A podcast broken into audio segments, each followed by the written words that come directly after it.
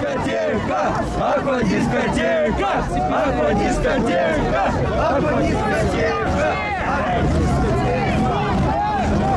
Kann Musik an sich politisch sein?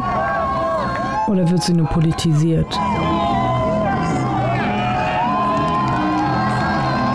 Welche politischen Auswirkungen kann Musik haben? Oder welche politischen Entscheidungen spiegeln sich in Musik wider? Alles soll brennen. Ich bin nun zu allem in der Welt bereit. Ich habe meine Zeit im Internet abgesessen, gehe auf die Straße, um meinen Kater zu streicheln, aber ihn überfährt die Karre eines Bullen. Im schwarzen Hoodie gehe ich durch die Stadt. Gewöhnlich ist es kalt hier, böse Menschen. Vor mir wartet nichts. Aber ich warte auf dich, du findest mich. In goldenen Ketten versinke ich im Sumpf. Mein Blut ist reiner als jede Droge. Zusammen mit den anderen kommst du vom Platz in den Bau und ich baue mir ein in meinem neuen Heim.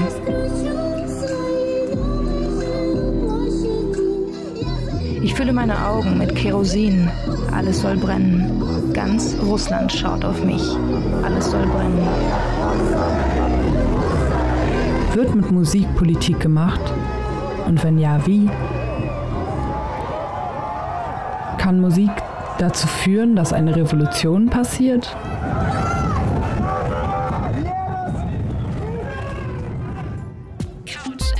Couch FM. Klangkompott.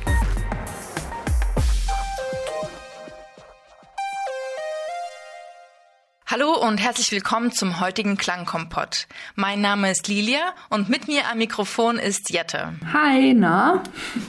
In der heutigen Sendung soll es um das Spannungsfeld zwischen Musik und Politik gehen. Doch zunächst die Frage, warum? Warum haben wir uns dazu entschlossen, das Thema Protest in der russischen Musik unter die Lupe zu nehmen? Die kurze Antwort ist, weil es brandaktuell ist. Genau, und ich liefere mal die lange Antwort. Die lange Antwort wäre nämlich die, dass es seit den Verhaftungen des Kreml-Kritikers Alexei Nawalny wieder zu landesweiten Protesten im Land gekommen ist. Wieder, weil es nicht das erste Mal in der Geschichte der Russischen Föderation ist. Sicherlich erinnern sich einige auch noch an die Proteste 2011, 2012 nach den Duma-Wahlen und der Verhaftung Pussy Riots oder den Friedensmärschen 2014, 15, wo es um, wo es gegen eine militärische Intervention Russlands in der Ostukraine ging. Die Annexion der Krim wurde auch unter anderem von dem außerparlamentarischen Oppositionellen Boris Nemtsov kritisiert. Dieser wurde 2015 durch mehrere Schüsse in den Rücken ermordet. Wieder folgten Proteste und bis heute finden regelmäßig Gedenkmärsche statt. All diese Proteste haben ihren ganz eigenen Soundtrack. Und wir möchten uns heute auf einige Songs konzentrieren, die in den letzten zehn Jahren erschienen sind. Das heißt, wir hören uns Hip-Hop an, Pop, Elektro oder auch Punk. Und wollen herausfinden, in welchem Bezug Musik und Politik zueinander stehen und wie reagiert das eine auf das andere.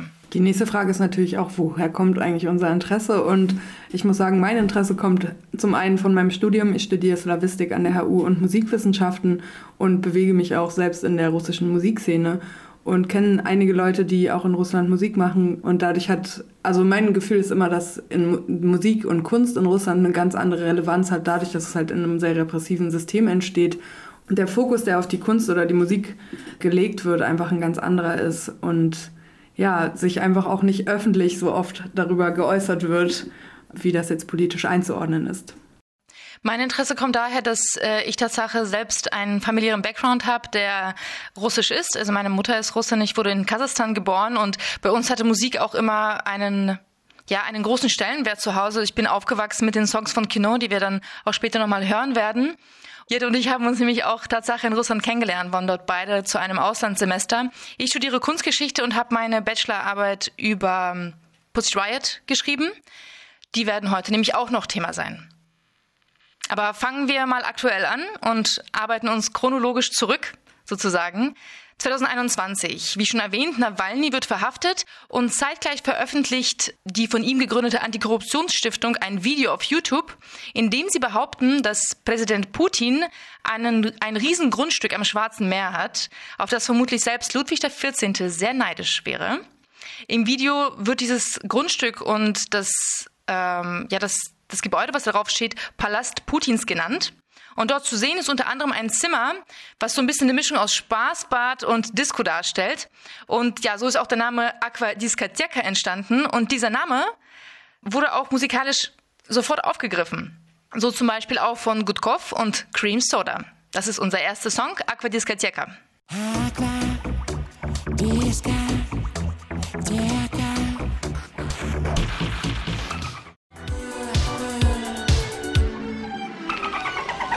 Das war Aqua Discoteca von Gutkov und Cream Soda. Wer ist Cream Soda? Cream Soda ist ein Pop-Projekt von zwei DJs und einer Sängerin. Die machen schon ziemlich, also die beiden DJs machen schon ziemlich lang zusammen Musik ähm, und haben dann mit Cream Soda mit der Sängerin quasi ihren Pop-Durchbruch gehabt. Ähm, ich würde das jetzt nicht direkt politisch einordnen, aber warum ist es in unserer Playlist? Der Song ist in unserer Playlist, weil eben dieses Aqua Discoteca auf, aufgegriffen wurde. Das ist quasi eine Reaktion auf das Video gewesen. Der Song ist auch am Tag der ersten Protestmärsche rausgekommen. Also hat dadurch auch schon irgendwie so eine Art Antwortcharakter. Allerdings äußert er sich ja jetzt in dem Song nicht irgendwie politisch. Er singt über diese Aquadiskothek und wie er da Spaß hat und wie gut es ihm da geht.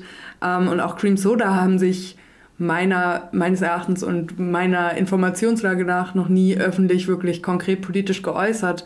Allerdings arbeiten sie eben mit Alexander Gutkov zusammen, der sich einer sehr queeren Ästhetik be äh, bedient und haben mit ihm auch schon mehrere Musikvideos gemacht. Und durch ihre Kooperationen und ähm, ja, mit anderen Musikern kann man schon sagen, dass sie sich auf eine gewisse Seite stellen, aber das halt wirklich auch nicht eindeutig, sondern es ist so ein, es bleibt zu vermuten, sagen wir so. Genau, anders ist es bei dem äh, systemkritischen Musiker Husky, der unter anderem auch 2018 verfolgt, also was heißt verfolgt, seine Konzerte wurden verboten, da gab es eine Welle von Konzerten, die verboten wurden, auch von anderen Musikern, auf die wir später noch eingehen. Er hat dann, nachdem quasi sein Konzert gecancelt wurde, auf, auf einem Autodach performt vor der Konzerthalle für seine Fans und wurde daraufhin verhaftet mit dem Grund oder mit der Angabe des Grundes von Rowdytum. Das ist so ein bisschen vergleichbar mit so Erregungen öffentlichen Ärgernisses in Deutschland. Ähm, wird aber einfach auch oft gerne als Vorwand genommen, unter anderem auch bei Pussy Riot. Genau. Das kann in verschiedenste Richtungen gehen. Also es, äh, bei Pussy Riot war es ja eher aus religiösen Gründen, bei ihm war es einfach nur, dass er einfach äh, die öffentliche Ruhe gestört hat. Es waren einfach Einschüchterungsmaßnahmen und das hat dann allerdings auch zu was Gutem geführt, nämlich zu Solidaritätsbekundungen innerhalb der Musikszene in Russland. Viele bekannte russische Rapper organisierten ein Konzert unter dem Motto Ja budu pet svoju Musiko, das heißt, ich werde meine Musik singen. Und an dem hat sogar der äh, Alexei Nawalny teilgenommen, der ja auch gerade eben schon Thema war. Ich würde dann sagen, dass wir erstmal kurz reinhören in, in den Song von Husky. Bye. Ай, останови вечеринку. Ай, я буду петь свою музыку. Ай, самую честную музыку. Ай, музыку сломанных глаз. Ай, музыку желтого снега. Ай, музыку черного пьянства. Ай, музыку нашего детства. Ай, музыку про нас. Ай, останови вечеринку. Ай, я буду петь свою музыку. Ай, самую Genau, und diese Veranstaltung hatte eine ziemlich große Bedeutung, weil das das erste Mal war, ähm, dass sich die Musiker untereinander so verbunden haben und eben so Solidarität miteinander bekundet haben. Und da war auch Oxymoron dabei. Den Song hören wir jetzt als nächstes. Oxymoron ist eine Ikone der russischen Hip-Hop-Szene ähm, er ist ein Rapper und wurde auch am 31.01.2021 in St. Petersburg verhaftet, allerdings auch sehr schnell wieder freigenommen. Also er hat an den Demonstrationen teilgenommen und hat auch... Genau, die Demonstrationen, also, äh, die dann für die Freilassung Alexei Nawalnys waren in St. Petersburg. Genau, äh, und auch 2018 hat er schon darauf aufge äh, dazu aufgerufen, an äh, so opp oppositionellen Veranstaltungen teilzunehmen und gegen politische Repressionen einzutreten. Genau, und den Song, den wir jetzt hören, der ist von Oxymoron und Samaridin Rajabov und heißt Veter Perimen, was heißt Wind of Change. Vielleicht auch eine Anspielung, man weiß es nicht. Vielleicht. Hier ist er erstmal. Какой политактивист, я таджик и сам бис Был подписан на рип, клеил чик, делал биз Обычный тип стал демоном и чуть ли не декабристом За испуг до пяти лет почти как за убийство Свобода, медали, свобода то, что das war Oxymoron und Samaridin Rajabov mit dem Song Veter Perimen. Wer Oxymoron ist, haben wir schon gehört. Aber wer ist Samaridin Rajabov? Samaridin Rajabov, auch ein Rapper, wurde im Sommer 2019 während der Proteste rund um die Kommunalwahlen in der Moskau, also rund um die Kommunalwahlen der Moskauer Staatsduma verhaftet. Und zu diesem Zeitpunkt haben Zehntausende Menschen für ehrliche und faire Wahlen demonstriert in Moskau. Denn zu dieser Zeit wurden nämlich einige Oppositionspolitiker nicht zu den Wahlen zugelassen. Und Samradin Rajabov war eben unter diesen Demonstrierenden und habe wohl nach mehreren Augenzeugen berichten auf Polizisten eine Plastikflasche geworfen, nachdem diese ihn angegriffen haben. Samradin Rajabov wurde verhaftet, saß mehrere Monate in, in Haft, bis er letztendlich zu einer Geldstrafe verurteilt wurde, da nämlich der Polizist seine Aussage wieder revidiert hat und dann gesagt hat, er, habe, er wurde gar nicht verletzt, wie am Anfang behauptet, sondern er habe sich nur erschrocken. Und diese ganze Geschichte, die wird nämlich in dem Track aufgegriffen. Und das Interessante ist, dass dieser Track aufgenommen wurde, während äh, Rajabov noch im Gefängnis saß. Und er hat mit Oxymoron über Briefe Kontakt gehabt, aber auch über die Anwälte Rajabovs. Die Aufnahmen, die, die wir gehört haben, wurden teils genommen aus Prozessen um Rajabov, um, die, um den Fall Rajabov rum. Aber es waren auch Aufnahmen, die seine Anwälte aufgenommen haben und dann Oxymoron zugespielt haben. Und genauso ist halt dieser Track entstanden. Bei den Protesten am 27. Juli wurde nicht nur Rajabov verhaftet, sondern insgesamt 1388 Menschen. Der Fall wird ähm, auch heute noch Moskowskaja Delle genannt, das auf Deutsch sowas heißt wie Moskauer Fall oder Akte. Apropos 2019, wo wir schon gerade in dem Jahr sind, ähm, der Song Psyokak Ulude vom Rapper Noise MC, der schon lange ein Kreml-Kritiker ist, kam auch 2019 raus. Psyokak Ulude ist eine ähm, polemische Porträtierung der Putin-Epoche, könnte man so sagen, und ist äh, eine Hommage an Jegor Letov, der auch eine Ikone des sowjetischen Punkrocks ist und auch generell äh, als Dissident bekannt ist. Und in dem Song thematisiert er eben auch genau die brutale Vorgehensweise von der Polizei und Justiz gegen die Demonstranten, auch genau an diesem Tag, dem 27. Juli 2019. Und er stellt quasi eine Anatomie der modernen Gewalt dar, die Parallelen zu den Repressionen vom stalinistischen Terror aufweist. Und genau, wir hören jetzt gleich mal rein. In, äh, in dem Intro ist das ist eine Rede von Putin von 1996, wo er sinngemäß sagt, allen scheint so, dass es uns besser gehen würde, wenn man mit einer starken Hand eine strenge Ordnung durchsetzt. In Wirklichkeit wird uns diese starke Hand aber erwürgen. Нам всем кажется, что если, ну я скажу, и мне иногда так кажется, что если навести э, твердый порядок жесткой рукой, то всем нам станет жить лучше, комфортнее и безопаснее.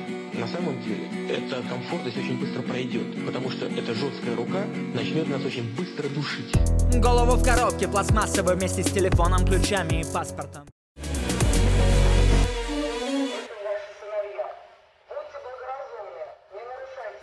Der Song endet auch mit einer weiteren Tonaufnahme und zwar mit Ansagen von der Demonstration der Opposition am 3. August 2019, die wiederum auch brutal von der Polizei niedergeschlagen wurde.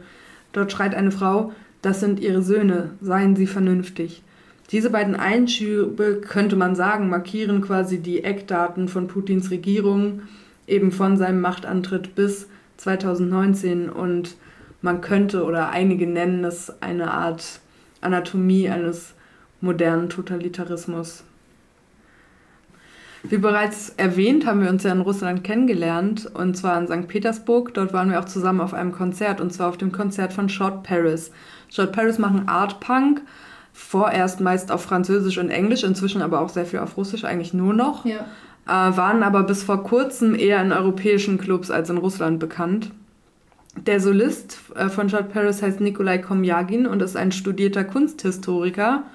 Und in, äh, meine Dozentin meinte, er hypnotisiert pub sein Publikum mit seinen Auftritten. Wir waren ja auch zusammen auf dem Konzert, Lilia. War das, war das für dich so hypnotisch? Also es war schon äh, beeindruckend, sage ich mal so. Wie hast du das wahrgenommen? Erst sind mir die Leute aufgefallen, die zu dem Konzert hin sind. Also wenn man jetzt in Russland unterwegs ist. Ich meine, gut, St. Petersburg ist jetzt auch nochmal ein anderes Pflaster, aber das waren jetzt nicht so die klassischen Russen, nenne ich das jetzt mal, nicht so diese Klischee-Russen, die Damen mit den langen Haaren, langen Fingernägeln, stark geschminkt, sondern es waren eher Leute, die, ja, die würde man eher vielleicht, ja, in der alternativeren Szene verorten. Das ist mir gleich aufgefallen. Das war ja in einem Stadion und es war auch proppevoll. Das, was ich sehr, sehr besonders fand, war der Tanzstil der Band. Die haben nämlich auch so ein bisschen mit, ja, man könnte es Queer-Ästhetik nennen, gespielt oder spielen immer noch damit. Und ich glaube, dass das auch sehr stark polarisiert. Mhm, auf jeden Fall. Und du hast ja gerade schon erwähnt, das Konzert war in einem Stadion. Und das ist auch so ein Ding, mit dem sie spielen. Ihre äh, Konzerte haben immer so eine Art Happening-Charakter. Also die sind an Orten, wo sonst eigentlich eher keine Konzerte, also in Stadien sind auch Konzerte okay, aber es war auch die Bühne war super komisch aufgebaut. Es war ja, ja. so ein langes Ding und dann hatten die dann noch irgendwie so marschierende Tänzer zwischendrin und so. Es war schon ganz schön aufregend irgendwie. Genau, aber kommen wir mal wieder zurück zur Politik. Davon distanzieren sie sich nämlich öffentlich und äh, akzentuieren dabei eher so die, das Augenmerk, also dass man eher auf die Musik hört. Ähm, so äußern sie sich zumindest in den Interviews, die ich bis jetzt gelesen habe. Sie befürworten aber andererseits auch die Übertragung ihrer Lieder auf den Demonstrationen für das freie Internet das freie Internet heißt in, so, in dem Zusammenhang so viel wie, dass in Russland ähm, ein Beschluss verabschiedet werden sollte, der ähnlich wie in China das auch ist, das Internet quasi abkapselt und ähm, Runet genau Runet, der wichtige Begriff. Und in ihrer Musik und in den Videos thematisieren sie auch sozialkritische und politische aktuelle Problematik.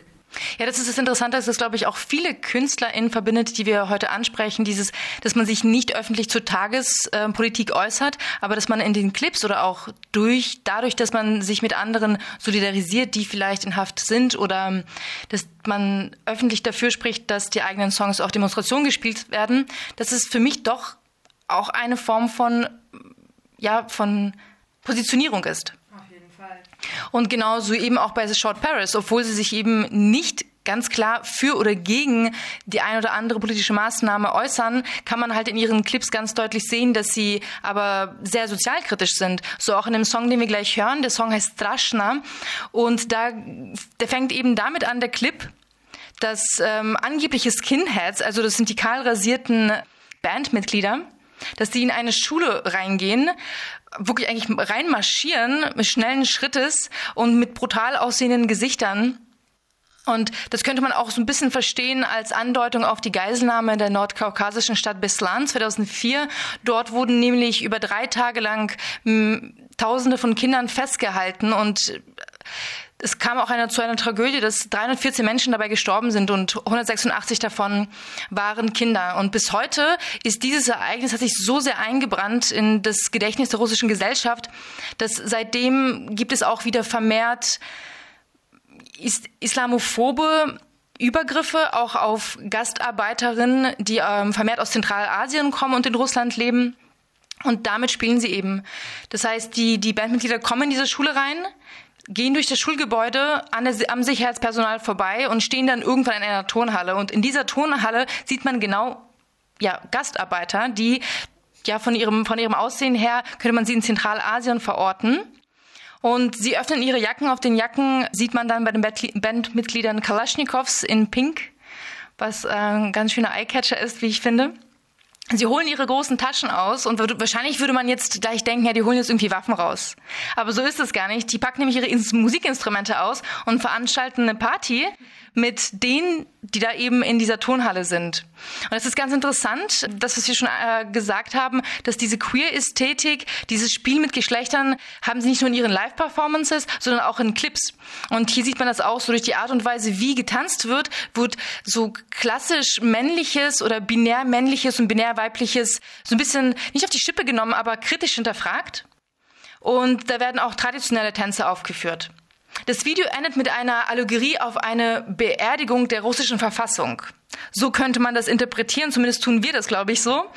Man sieht dort nämlich einen Prozessionszug, ähm, angeführt wird dieser äh, von mehreren Männern, die eine Trage auf ihren Schultern haben. Auf dieser Trage steht ein Junge, so ein typisch russischer Junge mit blonden Haaren, hellen Augen und dieser trägt ähm, die russische Fahne in seinen Händen. Und das sieht ein bisschen etwas, ja, sieht ein bisschen aus wie eine Beerdigung, wie ein Beerdigungsmarsch, wie ein Trauermarsch. Und was ganz interessant ist, ist eben, dass dieses Video selbst sehr, sehr viele unterschiedliche Reaktionen hervorgerufen hat, weil es auch zum Teil auch kritisch hinterfragt werden kann, wie ich finde, weil man sieht zum Beispiel in einer Szene, wo dann in, in der Tonhalle getanzt wird, dass die Migrantinnen an den Sprossenwänden hängen und sich zu Musik bewegen. Mein, mein erster Gedanke war, das sieht so ein bisschen aus wie Affen, die an Bäumen hängen. Also ist jetzt auch schwierig. Ähm, von, zu anderen, zum anderen, dass die Migrantinnen tragen Warnwesten. Das könnte natürlich auch eine Anspielung darauf sein, dass ähm, ja, dass die zentralasiatischen GastarbeiterInnen auf ihre billige Arbeitskraft sozusagen reduziert werden, weil das so Arbeitswesten sind, die man auf, auf dem Bau trägt. Und die Gruppe selbst hat sich auch ähm, Tatsache mehrere Male in Interviews geäußert zu diesem Clip, weil er eben so kontrovers aufgenommen wurde. Zum Beispiel gibt es ein, haben sie ein Interview für das Magazin Medusa geführt. Und dort haben sie gesagt, ich zitiere, der Clip will den Zustand eines Teils der heutigen Generation festhalten. Er ist natürlich provokativ und spielt auf einige soziale Tragödien an, die aus irgendeinem Grund bis heute nicht in unserer visuellen Kultur reflektiert worden sind. Im Verlauf werden Trigger aufgezeigt, schmerzliche Assoziationen, gesellschaftliche Tabus, Ängste. Arabische Schriftzüge, auch wenn damit Worte wie Freundschaft oder Liebe geschrieben sind, verbinden sich unweigerlich mit Terrorismus, rasierte Köpfe mit Neonazismus und so weiter. Aber erhalten bleibt nach diesem Gedankenspiel in der Trockenmasse eines, der Zustand einer nicht artikulierten, aber wachsenden Alarmiertheit, die allen gemein ist. Ich glaube, das kann man ähm, das kann man zum einen so stehen lassen, zum anderen finde ich, ist das auf jeden Fall ein hartes Statement. Obwohl sie sich eben nicht politisch, also nicht direkt zum Beispiel dazu äußern, dass ähm, sie dafür plädieren, dass die Zustände für Gastarbeiterinnen verbessert werden sollten, sagen sie, dass das ein Problem ist in der russischen Gesellschaft, das eben durch, ähm, durch Vorurteile verstärkt wird und dass es etwas ist, das nicht aufarbeitet wird in der Masse und auch medial nicht differenziert gesehen wird. Kommen wir daher zum Song nach dieser langen Anmoderation. Shot Paris mit Straschna.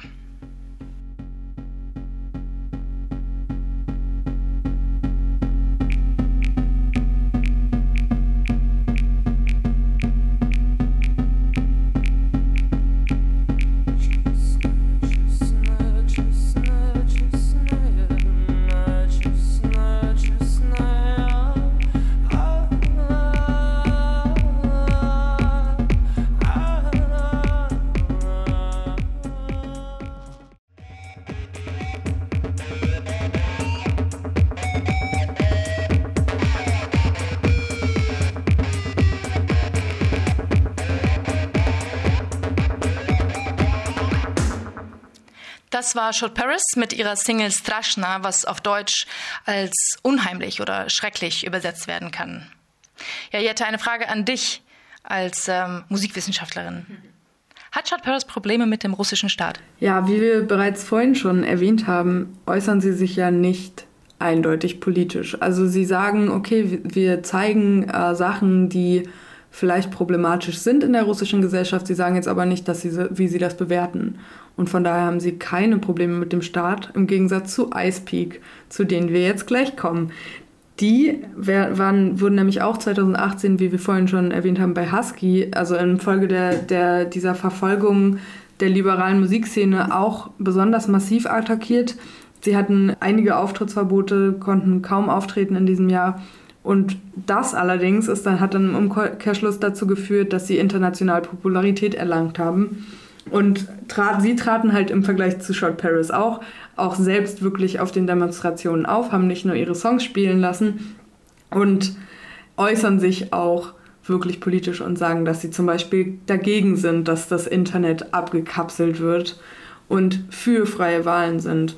Und äh, diese kritischen Einstellungen zu den aktuellen sozialen und wirtschaftlichen Veränderungen in Russland betonen sie auch immer wieder und erklären auch ihre Unterstützung der politischen Opposition und üben offen Kritik an der Regierung.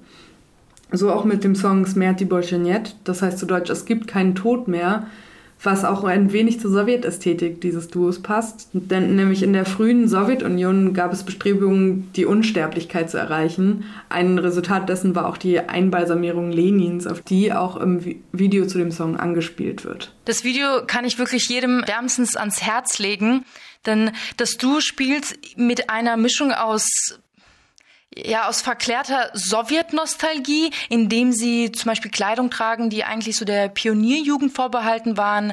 Die, ähm, die Sängerin der Band, Anastasia Kreslina, hat auch immer sehr streng ihre, ihre langen Haare zu einem Zopf gebunden.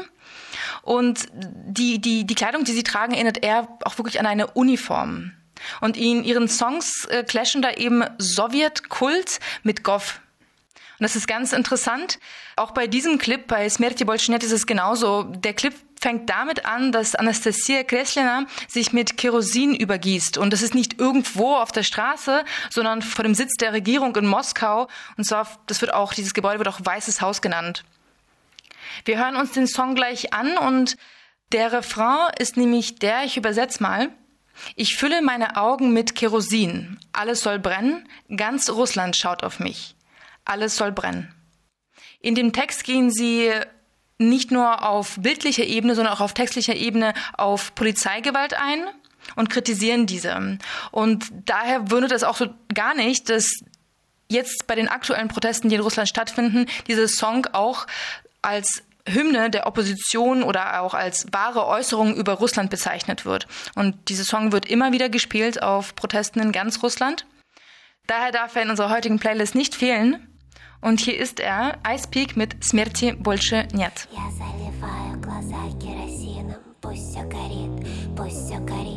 На меня смотрит вся Россия, пусть все горит, пусть все горит.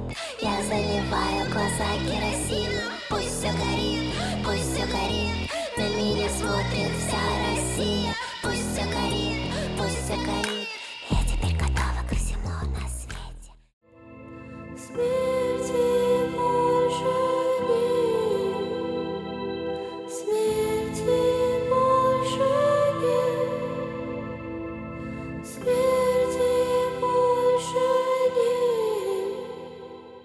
Wir haben gerade gehört den Song Smerti Bolcheniet von Ice Peak, der auch von zahlreichen Fans als Hymne der Opposition und als eine wahre Äußerung über Russland bezeichnet wird, wie Lilia gerade auch schon erwähnt hat. Ähm, ein wirklich prominenter äh, Vertreter der, der, quasi der russischen Nicht-Opposition, Nikita Michalkov. Ähm, er ist äh, Vorsitzender des Filmfonds, der hat, sieht das ganz anders. Er ist auch unter anderem ein prominenter Regisseur und wird teilweise auch als Vaterfigur der Nation bezeichnet und predigt öffentlich die untrennbare Verbindung von russischer Kultur und Orthodoxie und dem russischen Staat. Ähm, er übt an diesem Video eindeutig Kritik und äh, bemängelt daran, dass es blasphemisch sei, dass es ihm am Patriotismus mangele und die moralischen Werte der neuen Generation, die man patriotisch und im Geiste der Orthodoxie erziehen muss. Und er sagt auch, dass dieses Video Selbstmord propagiert. Naja, das kann man ja auch erstmal so stehen lassen. Im Kontrast zu der Goth-Ästhetik, die Ice Peak fährt, kommen wir jetzt zu Monetotschka. Die macht nämlich einen auf süßes kleines Mädel und äh, fährt ein politisches, könnte man sagen, aber auch ästhetisches Programm, das man als neue Sensibilität bezeichnen kann. Das ist dadurch charakterisiert, dass es ernsthafte ideologische Äußerungen in einer strategisch naiven Form darstellt. Also es, ihre Stimme hört sich sehr kindlich an. Äh, die Musik ist auch eher Dream Pop oder wie auch immer man das betiteln möchte. Einfach sich kann man sich schön anhören. Man kriegt gute Laune, Wohlfühlmusik, ja. Genau, Monetutschka schreibt und komponiert Songs. Unter anderem ist 2018 ihr Konzeptalbum Raskraskri для Vroslich rausgekommen, das heißt zu Deutsch ein Malbuch für Erwachsene. Und in diesem Album oszilliert sie zwischen Ernsthaftigkeit und Ironie und verbindet Sentimentalität und kritische Reflexion, die an Zynismus grenzt.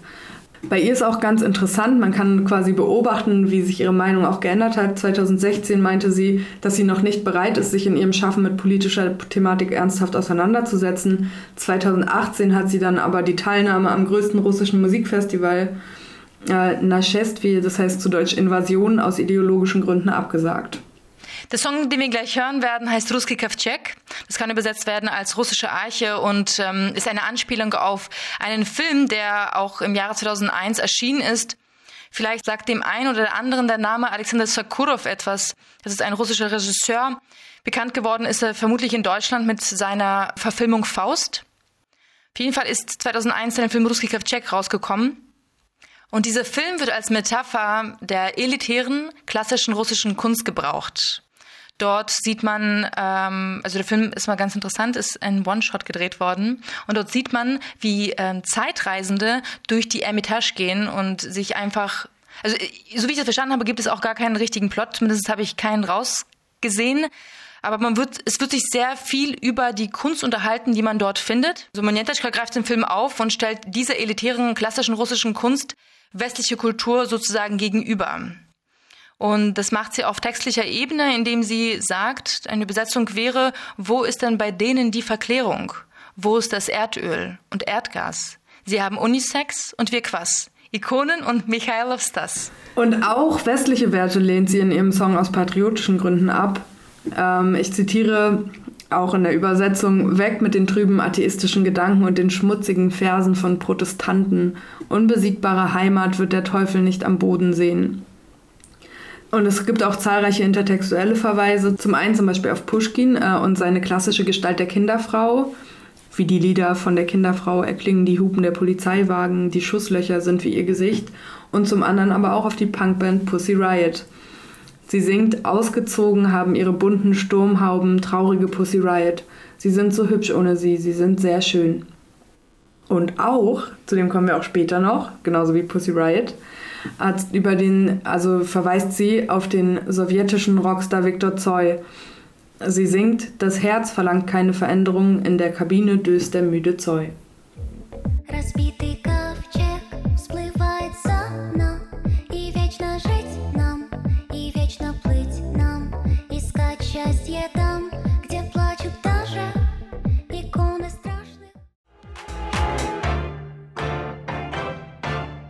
Das war Monetочка mit Ruski Kavchek.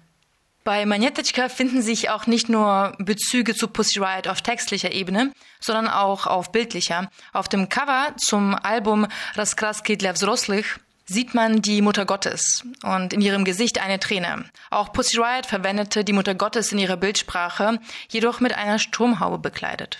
Monitorskas Position unterscheidet sich aber von den Protestaktionen äh, von Pussy Riot. Inwiefern? Naja, also ihrer ironischen Darstellung der russischen Realität fehlt einfach diese radikale subversive Ausrichtung. Ähm, sie singt zwar über Zustände, wie zum Beispiel Shout Paris auch, aber es fehlt eine direkte Handlungsaufforderung. Ja, das würde ja auch so ein bisschen zu dem Feelgood-Pop passen, der eben dann ja bei ihr vorherrscht. Wiederum Pussy Riot haben ganz klar dazu aufgefordert, Stellung zu beziehen und zu handeln. Und wir werden gleich vermutlich ihren auch bekanntesten Song hören, nachdem ähm, sie dann auch in ein Straflager mussten. Und das ist das Punkgebet. Pussy Riot hat sich im Jahr 2010 gegründet, eine Gruppe loser Feministinnen, die sich auch auf einem feministischen Seminar kennengelernt haben und haben beschlossen, ja, etwas, etwas gemeinsam zu machen. Und zwar war das ähm, vor den Duma-Wahlen in Russland. Und die äh, Band hat dann ein Video veröffentlicht, in dem man sie sieht, wie sie vor einer Ikonostase in der Kristalliose-Kathedrale in Moskau tanzen. In dem Video kommt auch noch, ein, kommt noch eine andere Kirche vor.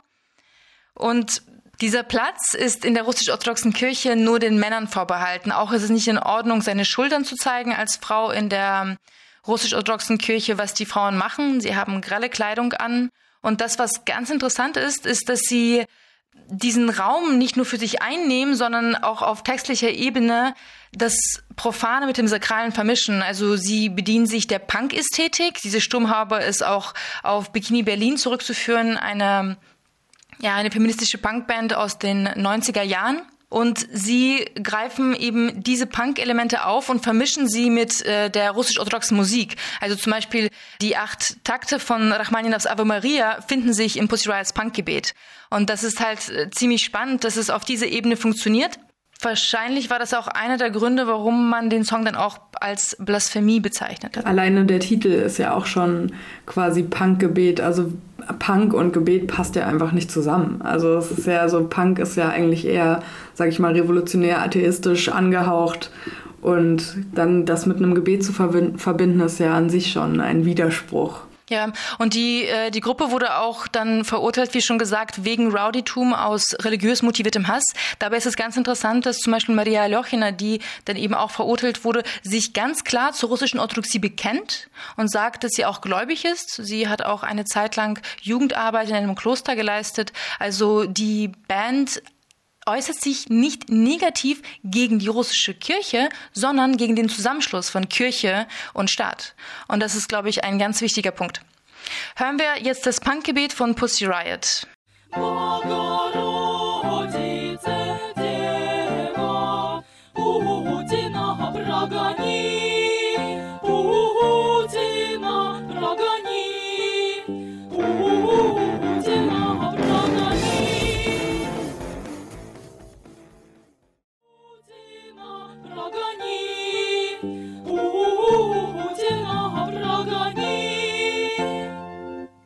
Ja, das war Pussy Riot mit dem Lied Punk Prayer oder Punk Gebet. Was du jetzt gerade erwähnt hast, also dass es diese Mitglieder gibt, ich hatte das irgendwie so verstanden, dass äh, Pussy Riot eigentlich eher eine Bewegung ist, auch keine Band, sondern einfach etwas, dem man sich auch als nicht Beteiligter an, dieser, an diesem Punkgebet zum Beispiel zugehörig fühlen kann. Ja, also das ist auch so, die Band unterstreicht das ja auch immer wieder, deswegen wollten sie ja diese Sturmhauben auch nicht ausziehen, weil sie gesagt haben, dass jeder und jede sich mit diesem Gesicht, das man eigentlich nicht sieht, identifizieren sollte und quasi jeder kann Pussy Riot sein. So, jetzt haben wir aber ganz schön viel über Protestmusik oder beziehungsweise über Musik der oppositionellen Szene in Russland geredet, was ich auch überhaupt nicht schlimm finde, aber hören wir uns doch auch nochmal die andere Seite ein, an.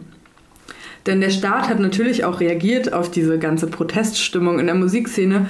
Im Herbst 2018 hat zum Beispiel Putin äh, die Zuständigen der die Zuständigen beauftragt, diese Angelegenheit zu klären mit einem ziemlich eindeutigen Appell. Er hat gesagt, wenn man die Protestbewegung der Jugendlichen nicht aufhalten kann, muss man sich an ihre Spitze stellen. Das heißt, Putin fing an zu rappen oder wie war das? Ja, naja, würde ich gerne sehen. Das hat aber dann im Endeffekt jemand anders für ihn äh, übernommen und zwar der Rapper Timothy.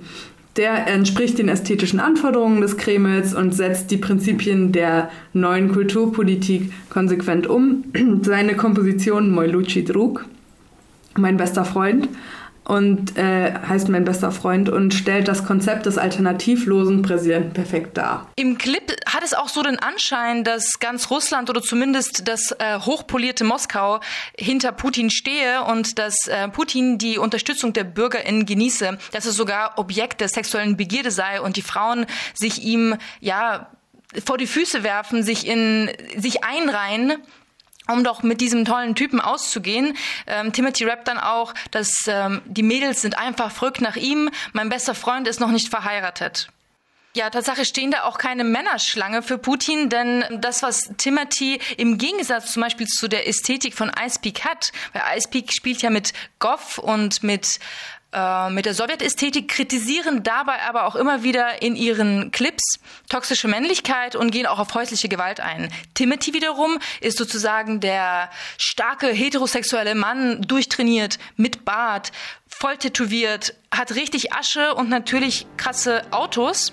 Gibt es auch eine Menge Frauen, die leicht bekleidet sind und Timothy, wie er auch immer wieder im Refrain singt, hat die richtigen Freunde, denn sein Freund, sein bester Freund, ist Präsident Putin. Мой лучший друг это президент Путин. Мой лучший друг это президент Путин. Мой лучший друг это президент Путин. Мой лучший друг это президент Путин. Те, кто в зале здесь все. Ja, und damit sind wir auch schon am Ende angelangt. Wir hoffen, euch hat es auch so viel Spaß gemacht, uns zuzuhören, wie es uns Spaß gemacht hat, darüber zu reden. Schaut in die Playlist rein und wir wünschen euch noch einen schönen Nachmittag. Ciao, ciao, Paka. Paka. Couch FM. Couch FM. Klangkompott.